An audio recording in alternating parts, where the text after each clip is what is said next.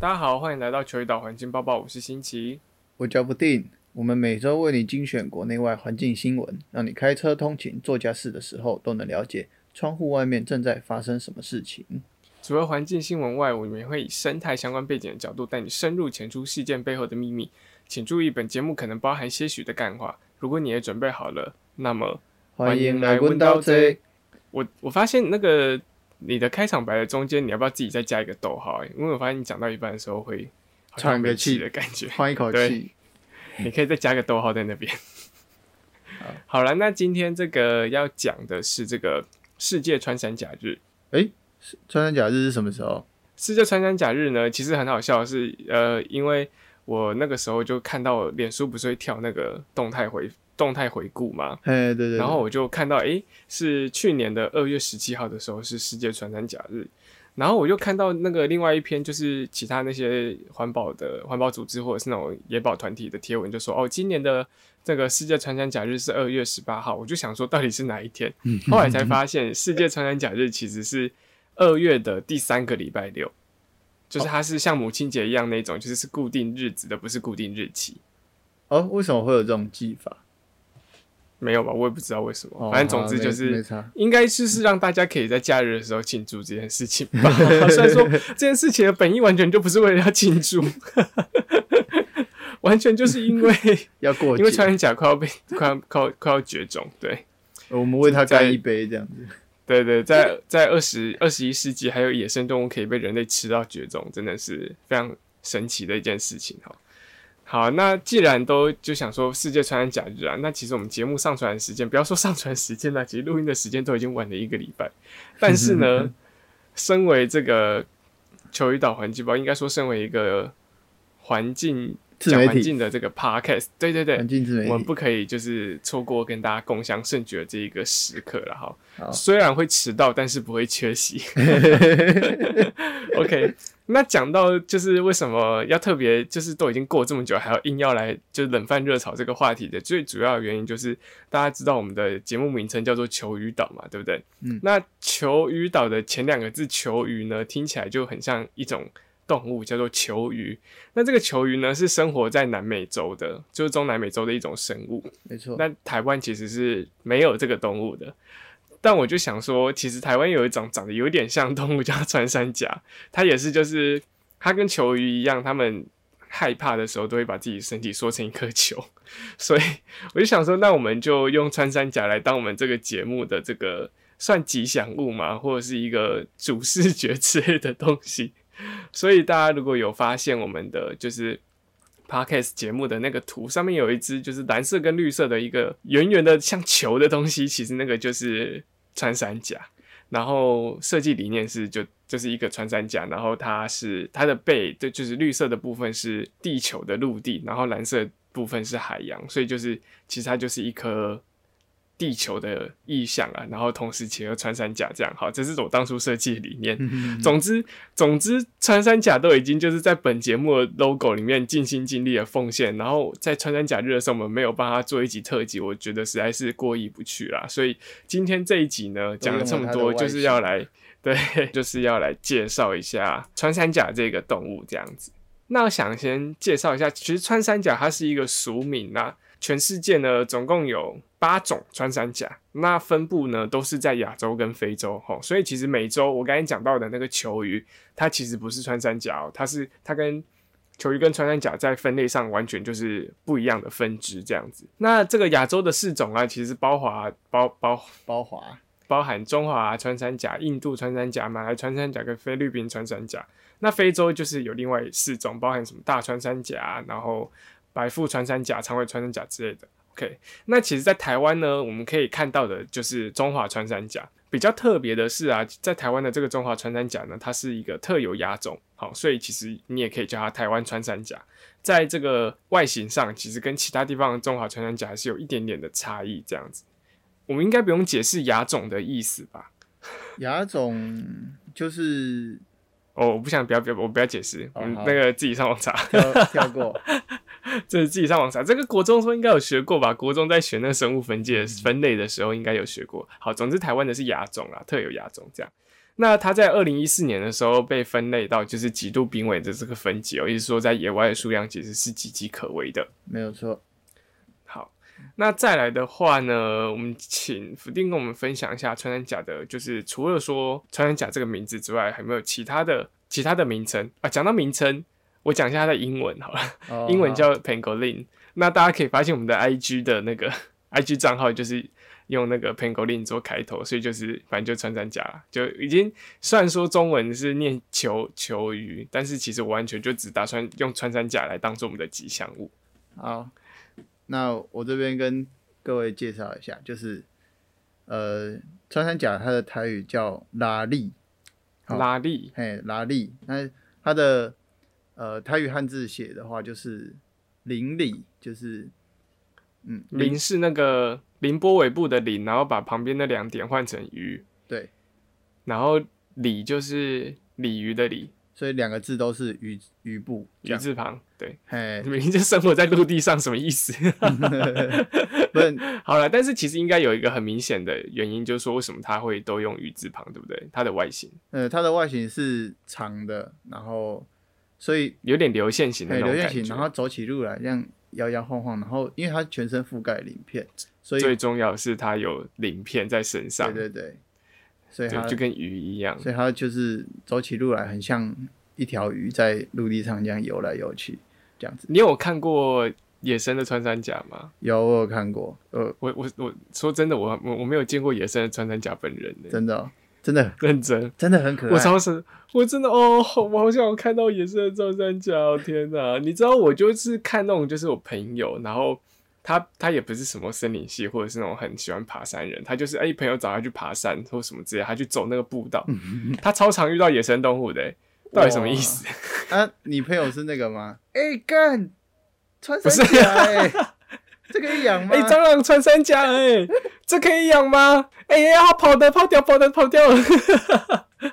刚才那个剪掉，好笑，我看学的有点不像，不是好不好？不是它。哦穿山甲的这个体长不大啦，就是一般的人成年人都可以把它抱起来的那种大小，重量大概是四到五公斤左右。那之前在那个台北市立动物园有养过一只叫川胖，它长到九公斤，真太是重了吧？认真认真肥的一只穿山甲。阿妈养的吗？对，就是对，因为它是人为饲养的，可能那个饲物饲育员已经是阿嬷这样，他可能就每天都觉得那个穿山甲吃不饱。它没有牙齿哦，因为它是吃白蚁的。那它的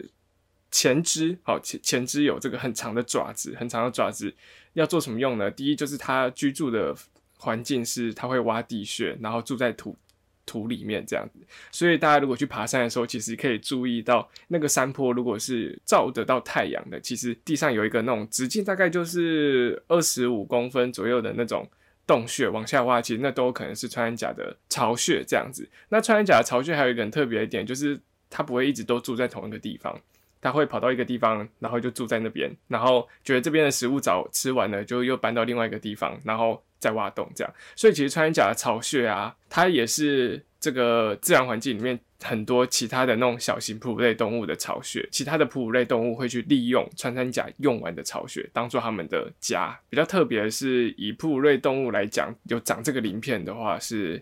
应该说，就是在哺乳类动物里面，就只有穿山甲有这个构造。刚才讲到它吃白蚁嘛，它吃白蚁是没有牙齿，怎么吃？它就是有一根很长的舌头，然后舌头会就是伸出来，然后舌头有粘液，上面有粘液，所以会在粘到白蚁之后，就可以把那些白蚁吃下去。它没有牙齿，所以它其实是它的胃里面的这个角质层比较厚，所以它可以再加上它是吃的时候会吃到一些沙子进去，所以就可以跟着沙子一起就是消化那些白蚁。其实，在台湾呢、它不是生活在那种就是非常高山的地方，就大家可以注意到，会发现穿山甲的地方其实都是前山地区，那海拔大概就是三百到五百公尺。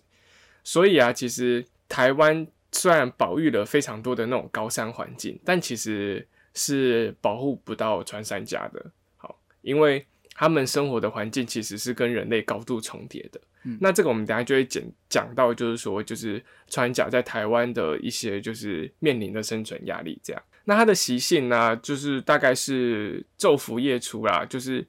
呃，我们会讲它其实比较偏向晨昏型的，就是早晨跟黄昏的时候会出来活活动，所以它也不不算完全的夜行性动物这样。所以其实如果你要在就是在山上遇到穿山甲的话，就是你可以挑清晨啊，或者是就是黄昏的时候去，就是一些不用太困难的那种，就是深山步道哈，比如说在呃三峡啊、石碇这些，就是离都市区比较近的前山，其实的步道就有机会可以遇到穿山甲这样。晚餐时间啊，晚餐时间比较容易遇得到它。那我们来讲一下穿山甲，就是在就是民俗上的一些就是利用好了。民俗首先就先来讲中药的部分，啊，中药。最最糟糕的，对，啊，其实，在资源或者是蛋白质缺乏的时代，是打呃狩猎是人类本来就有的行为，那穿山甲也会是猎物之一。啊，只是在中药的发展之下，就是因为穿山甲他们认为穿山甲很擅长挖洞，有开通开通的特性，所以他们的鳞片呢、也带有这个功能。好、所以什么意思？对，就是一个神力，他们他们的装备就是，所以他们觉得这个鳞片带有活血的功用，那可以把它呃磨碎，加入中药材，当做中药材，可以帮助产妇呃通乳，通乳，对，让她的乳汁可以更更顺利的产出，这样子。所以现在其实根本就也没有必要再去吃穿山甲啦。对啊，而且、嗯。而且比较特别的是，刚才是说，因为穿山甲它会被拿来当做药，是因为它的习性，不是因它的药性，就代表说其实穿山甲根本就没有什么药效。那其实科学上也证实，就是说其实穿山甲的那个可鳞片的那个成分，其实跟人类的指甲是相同，就都是单纯的角质层，就跟犀牛角一样。所以它完全没有完全没有任何的药性哎、就是我哎哎、大家如果知道这个故事之后，应该就会可以比较理解，就是这个东西真的没有用了吧？拜托，真的不要再吃了、没有加就是跟他们说，你就换一个说法嘛，就是它的成分跟你的指甲一样，那想要通乳的就咬指甲就好了，哎 可以、欸，要指甲。对不对？请问是产后焦虑或是产后忧郁的部分吗？那是自体，然后然后咬指甲，之后就开始泌乳这样子。自体废物利用啊，把不要的东西排出再吸收回来，这样子。对啊，如果他坚持要吃那个穿山甲的那个壳磨成粉，那干脆就自己咬指甲就好。阿嬷就是在说你，你说我我阿妈吗？没有啊，非常传统的阿妈没有，啊没有没有吧？哎应该没有吧，我不确定，很糟糕，说不定真的有吃过，回去问问看好了。冷夸你啊，好，这是中药的部分。那另外在就是民俗文化上，其实它的鳞片好像也有辟邪的作用，对不对？对，就是呃，民间传说中，呃，穿山甲具有呃正面还有幸运的象征。那我也不知道这个数字怎么来的，就是传说中它的头部第五片、尾部第七片的鳞片可以辟邪。那现在都都还是有这种，现在都还是有这种说法哦。嗯，在台中南屯一个地方叫哦犁头店，哦，犁头店那个地方，就是他们有一个特别的传统习俗，哎、已经是呃传承了上百年了。那他们每年端午的时候都会穿木屐，哦，他们有一句俗语叫“请把架站拉力”，哦，斩就是那个你你阿妈阿妈就会说揍我把你斩人的一种。哦，对对对，就是用呃用大力的踢击，呃正确讲是 跺脚。用用脚掌，对，用脚掌，对，正正确讲就是跺脚的意思。哦，呃，对，嗯，所以请把架站哪里，就是因为你知道穿木屐会很走路会很吵嘛，咔咔咔。哦哦，不是真的踩穿山甲，没有没有没有没有要踩。哦，不是，好好好，呃，传说中就是穿山甲是，哎、呃没有，哎、也不是传说，他住在他就是住在地土里面啊，对对对，所以要用借由踩木屐的声音把穿山甲吵醒为什么要吵醒他？啊、因为呃那边的那边的习俗啊，认为穿山甲只要醒来呢，风水就会变好。哦，呃，学子呢考试顺心，商业会繁荣，这样子。好棒哦，呃，对啊，好棒哦！就是祈求祈求一整年的呃顺利这样子。我觉得这很酷诶，我今天第一次听到，我觉得它的那个它的那个特性跟美国的那个土拨鼠节有八十七分像，所以就是每年就在围在那个土拨鼠那个洞口，然后看那个土拨鼠爬出来之后有没有被自己的影子吓到。这样，我觉得我们可以台中市政府可以考虑一下发展这个特殊的文化节，我觉得蛮可爱的。诶而且说端午节嘛，现在、现在筹备还来得及哦、哎、我讲了啊，这已经上百年了，其实是都有的啊，只是我就要把这个活动做大一点啊，哦，就让、让台湾人让外地的游客也可以去哎参加，知道说不是只有划龙舟。对，对这很可爱，对啊。所以其实，在传统文化上，穿山甲也占了早期生活的很大一部分。那现在社会呢，我们来讲一下，就是穿山甲现在在台湾面临到的一些就是生存的压力。好了，其实，在台湾呢、我们先讲就是有关于穿山甲受伤这件事情好了。那就我们这边就是有收集了三个就是野生动物救伤中心的这个资料。好，首先是台中市的这个野生动物保育学会啊，他统计这个二零二一年啊旧伤的穿山甲、啊、误检的有四只，然后犬伤有八只，车祸有三只。我来解释一下什么叫误检。误检就是它明明就是很健康的一个个体，但是民众热心的民众看到它就是怕它生病，或是怕它 身体不舒服之类，就把它抱起来，然后就送到学会去，然后送到学会去就发现狼龟长厚厚底下波带波几刚刚 Q K 啊那。好，这是误解，就是丘真 哦。简单来讲就是丘真。OK，好，这个误检啊，好，那为什么会误解？就是刚才有提到穿山甲在害怕的时候，它会把自己缩成一颗球，嗯毫毫无任何的攻击能力，然后缩成一颗球之后呢，它也不会像那个有什么样的动物，有什么样的神奇宝贝会一直翻滚来攻击的。小拳死，呃，小拳手小拳师，它缩成一颗球之后一直翻滚，然后可以去攻击别人。好，没有，好不好？穿山甲缩成一颗球之后，它就会停在原地就不动了。好，它不会滚走，或是或是就是长出尖刺来，没有，它就缩在原地。所以你只要就是两只手轻轻的把它抓起来，你就可以得到一只穿山甲。所以呢，通常因为而且再来就是穿山甲很怕人。然后因为他跑的也蛮慢的，所以通常一般的人看到穿山甲之后呢，穿山甲他第一个反应他不是逃走，他就是把自己缩起来，所以你就很容易就捡到穿山甲哈。所以最多的是误捡。那当然有一些是因为我刚才说他住在前山地区，他可能就是跟人类的生活范围是交叠的，所以它可能不小心跑到你家，然后跑到你家看到你吓到之后缩成一颗球，然后它缩成一颗球之后就被民众捡到救伤中心去。好，所以这个是误检。那这边也跟各位听众宣导一下，其实一般来讲，只要你没有看到那个穿山甲正在被犬只追击啊，或者是说你没有看到它有很明显受伤啊，或者是就是身体健康状况很不良的状况哦，其实其实它就是你就不要管它，或是你可以把它带到隐秘一点的地方，好，比如说你在路边看到，那你就把它带到就是离路边远一点的地方就野放就好，好，不要刻意去就是去移动它啦。那因为它其实是保育类动物，所以其实如果你在抓它的过程中呢，被拍照或者是被那个 被检举，其实是它算是骚扰野生动物吧？哈，其实有可能会有罚则，所以看到就是不要去诊，不要去抓它，不要去碰它这样子。再来就是犬伤，好，犬伤的话呢，犬是动物那个狗的那个犬只的犬，伤是受伤的伤，犬伤就是指就是那只穿山甲是被狗给攻击。那为什么会把狗给攻击特别拉出来一个一个分类呢？其实最主要原因就是说，不晓得大家知不知道，其实狗在台湾的原始自然生态来讲，它其实算是外来种。哦嗯，最早最早其实是南岛语族的居民带来的哈。那台湾的这个原始的自然生态环境其实是没有犬科的动物的。好嗯在没有犬科的动物情况下，所有的其他动物在台湾岛上演化的过程中呢，它们就没有特别演化出一个可以抵御犬只攻击的能力。那不晓得会不会听众有疑问，就是想说，奇怪，穿山甲不是有鳞片吗？为什么不能抵御犬只呢？好，其实是穿山甲鳞片跟鳞片之间还是有缝隙的。再来就是犬只它的那个犬齿，哈，狗的那个犬齿真的非常的长，它们可以非常轻松的就把穿山甲给穿山甲穿山甲给咬穿。好，所以其实穿山甲虽然它有那个坚硬的鳞片，可是对狗来说，它完全就是不堪一击。那再来就是而且狗狗会狗会聚众，呃聚众，你是说很多只一起攻击的意思？它是 OK，楼对，嘛，他们都对就是揪一起的，他们会群居嘛，都狗是群居的动物，所以其实通常你有看到有穿山甲被狗欺负，通常都不止一只狗在玩那只穿山甲，可能会是四五只狗在弄那只穿山甲这样子。好，再来就是呃，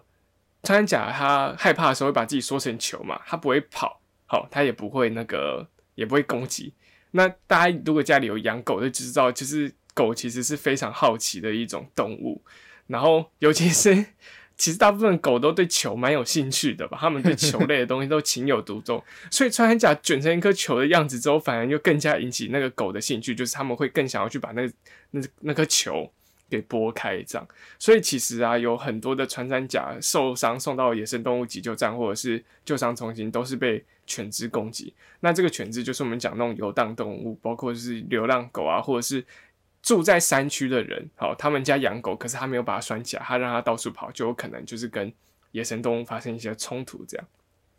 再第三个就是车祸，那刚才有讲到，它其实是昼伏呃昼伏夜出，然后晨昏醒，然后加有点夜行性的那种动物，所以它其实很常在半夜的时候出现在马路上。那半夜然后马路上就可想而知，它就是也是被路杀几率非常高的一种动物啦。好，所以就是这个是台中野生动物保护。保育学会的统计，那这个特有生物中心的这个野生动物急救站呢，从这个一九九三年到二零一九年的这个资料统计上来看呢，其实有三十八趴的这个呃三十四趴的这个穿山甲是被犬只攻击而受伤，那另外有三十八趴呢是刚刚没有提到的一种受伤方式，叫做重陷阱。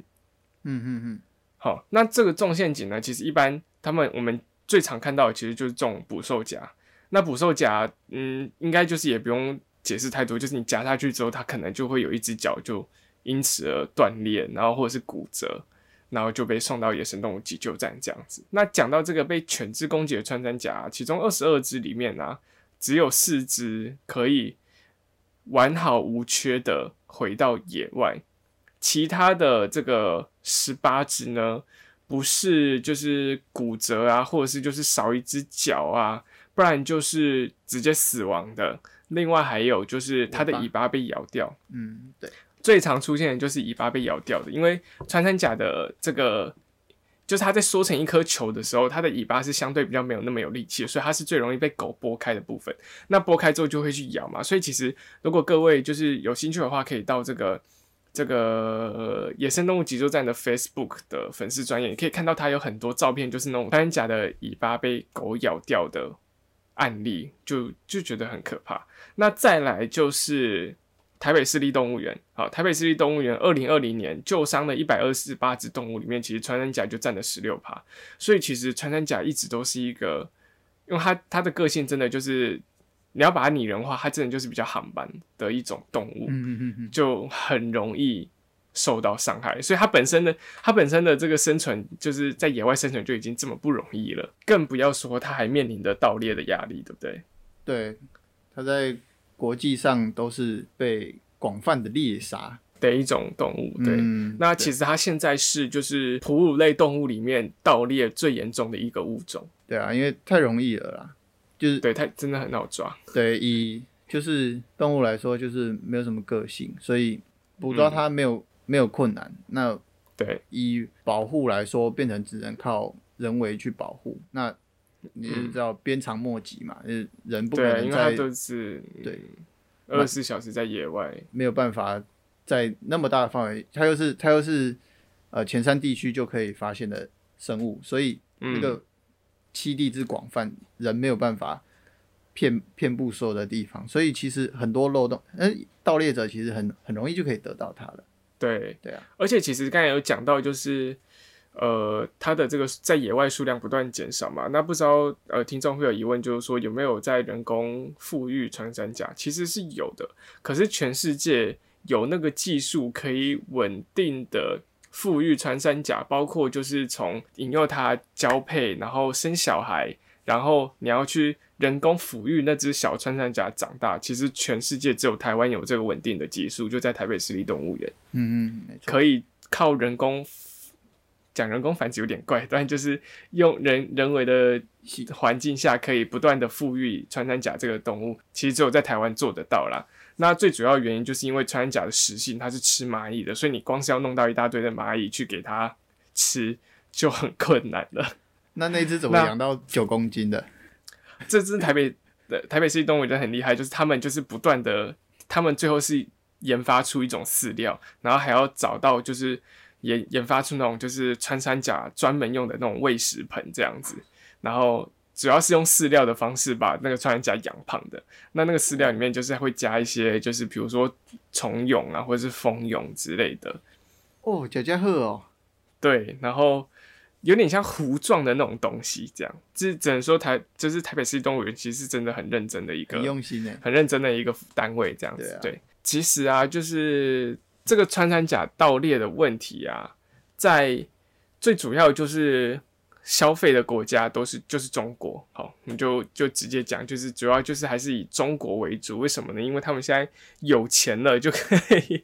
就会去很喜欢追求那种野味这样子。啊，那但其实台湾也没有，我觉得台湾也没有什么资格说人家。台湾在一九五零年代、一九七零年代很有钱的那个时候啊，其实也是 穿山甲重要的皮革出口国。全盛时期每年出口六万张穿山甲皮，我的天哪！现在自己讲都觉得很不好意思。在人类呃这么大量、这么急速的直接利用野生动物的资源，其实是非常可怕的，就嗯，造成的伤害到现在都没有办法恢复。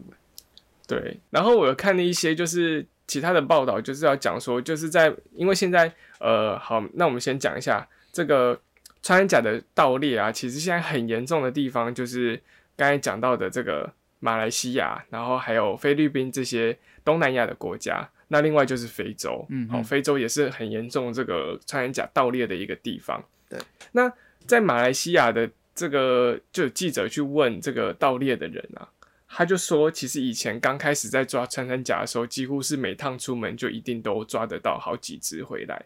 然后现在穿山甲是，就是你出门可能半天都还遇不到一只。嗯，就我觉得这个就可以模拟那种，就是就是有点像以前台湾那种环境跟现在的状况，就是身为一个森林系的毕业的学生，然后这么勤跑基层啊不是勤跑山林，居然到现在半只穿山甲都还没有遇到过。想到就觉得很不爽，没有，你只是运气不好了。这那也太不好了吧？那这个我们一直讲很严重很严重，我觉得可能大家都没有那种感觉，说到底多严重。好，那这边给大家一个数字，就是香港啊，在二零一六年到二零一九年期间，总共弃获了超过四十一吨的穿山甲鳞片，四十一吨哦。嗯，四十一千公斤，而且重点是这不是整只穿山甲，是只有鳞片的部分，对啊，所以你可以想想看是有多少穿山甲就是被送被屠宰，然后被被，然后重点是这个是有查到的，啊，呃没查到，这个是有查到的，没有。查到更多。好，那为什么那么不好查？其实最主要原因是，只要你的那个进口的货柜啊，你把那个分类填海鲜类，基本上就不太会去查你的货柜里面是什么东西。哦，所以你就可以就是不断的就是进口穿山甲到内地去。那另外的话，其实台湾也发生过类似的事情啊。在二零一八年的时候啊，在高雄有查获了一个货柜，里面呢有四千只已经剥掉鳞片，然后清除好内脏，就是已经杀青的穿山甲图体，市价超过三千万元。那为什么要特别讲这个新闻？好，那是一开这个货柜其实是从马来西亚来的，那后来也有去查说，哦，这个确实不是台湾的穿山甲，是马来西亚的穿山甲。OK，、嗯那可是专家学者就想说，虽然说台湾还是有少数的人会喜欢去吃野味，那包含穿山甲，虽然说这个现在是犯法的事情，可是就算还是有台湾还是有那个市场在，但这个四千只远远的超过台湾市场的需求，所以他们就推测说，可能台湾变成一个就是穿山甲走私的一个中继站。哦，对，因为香港查的比较严了，所以他们就决定先送来台湾，然后再由台湾再送到香港，然后再进，然后再进到中国大陆这样。所以真的是近几年，就是好像越来越常看到这种就是查获到走私的穿山甲的新闻。那刚刚有讲到就是四十一公吨嘛，那其实也是有保育团体有统计说，其实每年呐、大概就是有二十万只的穿山甲会遭到盗猎，那就包含这个非洲跟亚洲这样子。重点是穿山甲鳞片的数量已经超过象牙，你就会发现说它其实真的是盗猎的一个非常非常非常严重的一个野生动物。它有可能，专家就说它有可能是二十一世纪唯一一种应该也要说唯一一种啊，因为以人类个性，一定还会有第二种出现。只能说它是它有可能是在二十一世纪的时候，第一个被人类用吃的方式搞到灭绝的野生动物，就是穿山甲。所以其实它在生存上真的是岌岌可危啦。那大家就是对，那台湾很幸运可以拥有穿山甲，然后也可以在野外见到穿山甲身影。我就是希望大家可以就是好好一起好好的来。珍惜这个资源，这样，嗯，那